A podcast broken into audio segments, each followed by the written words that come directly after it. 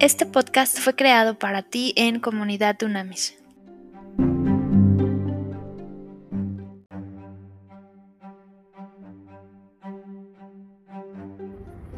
Trascendente día, líderes de verdad. A ver, vamos a Primera de Pedro 5.2. Fíjense lo que dice. Dice, cuiden de la grey de Dios que está bajo su cuidado, pero háganlo de manera voluntaria y con el deseo de servir y no por obligación ni por el mero afán de lucro. No traten a la grey como si ustedes fueran sus amos. Al contrario, sírvanle de ejemplo. ¿Ok?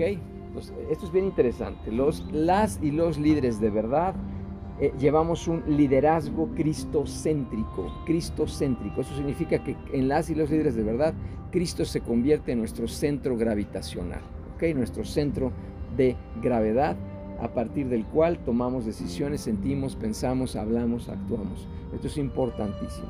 Como creyentes nosotros, como hijos de Dios y como creyentes, estamos llamados y como líderes de verdad a imitar, imitar lo mejor que podamos a Jesús de Nazaret.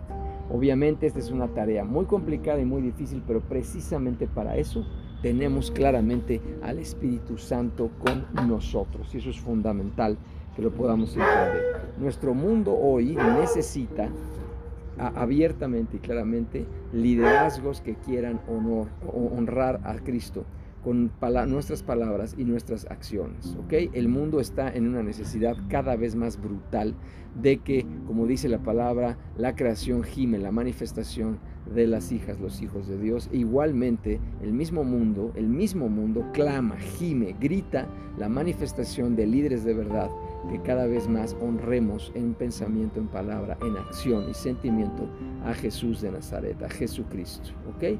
Entonces, esto empieza primero por hacernos nosotros un ejemplo, un testimonio, un ejemplo a seguir, empezando por nuestra familia, Después todos los círculos concéntricos de influencia que tenemos, nuestra familia, nuestras amistades, nuestras iglesias, nuestra comunidad y evidentemente nuestro país por completo y el mundo. Si nuestro llamado es llegar a las naciones, al mundo, vayamos al mundo y abracemos ese llamado porque el mundo tiene una necesidad inmensa, inmensa de ser instruido, de ser enseñado, de ser acompañado, de ser sanado, de ser restaurado a partir de un liderazgo de servicio, un liderazgo cristocéntrico. ¿ok? Y el primer elemento clave de un liderazgo cristocéntrico como líderes de verdad es el amor. Un amor profundo, ágape, incondicional, no esperando una respuesta a nuestros actos y palabras de amor, sino justo como lo hace Dios, un amor ágape incondicional es el primer elemento. El segundo elemento es un servicio. Eh, Cristo claramente vino a dar, amar y servir. Esos tres elementos son la base de la estructura de un liderazgo de verdad cristocéntrico. ¿ok? Y esto se denomina líderes de servicio. Los líderes de verdad somos líderes de servicio. Esto es importantísimo. Somos, hay, algo, un concepto que se llama serviazgo. La primera emoción que tenemos los líderes no es para tener poder, autoridad, fama. La primera emoción para liderar es porque queremos servir y servir en griego significa ser útiles, no inútiles, ser útiles. ¿En qué te puedo servir? ¿En qué te puedo ayudar? ¿En qué te puedo apoyar? Es siempre lo que los líderes de, verdad debemos estar pendientes de la gente. ¿okay? Esto es importantísimo. ¿Y, a quién servimos? Nos preguntamos. Pues solamente servimos a Dios en los cielos y servimos a nuestras hermanas, hermanos y personas que nos rodean aquí en la tierra. Y esto es importantísimo. Cristo mismo, Jesús mismo, se hizo un servidor de las personas aquí en la tierra, por lo tanto nosotros tenemos que seguir exactamente sus mismos casos. Te pregunto yo hoy, ¿somos tú y yo unos líderes de servicio que realmente quisiéramos servir? Nosotros servirnos, o sea, imagínate esto, somos un ejemplo de tal magnitud, somos un testimonio con tal poder, autoridad divina del cielo, que nosotros mismos nos seguiríamos si fuéramos otra persona. Ponte a pensar eso que hay que hacer esos exámenes de conciencia. Entonces, como líderes de servicio estamos llamados a dar, amar y a servir. ¿ok? Entonces, ¿por qué? Porque nuestro mundo hoy necesita desesperadamente toda la cantidad, la mayor cantidad de líderes de servicio que pudiera haber en esta tierra. Por lo tanto, no tengas miedo a tomar ese rol. Tienes ese llamado, fuiste creada, fuiste creado para ser un líder de verdad. Por lo tanto, hazlo ya, hoy, ahora. Hoy es un buen día para que empieces tu liderazgo de servicio, tu liderazgo centro, es, es cristocéntrico.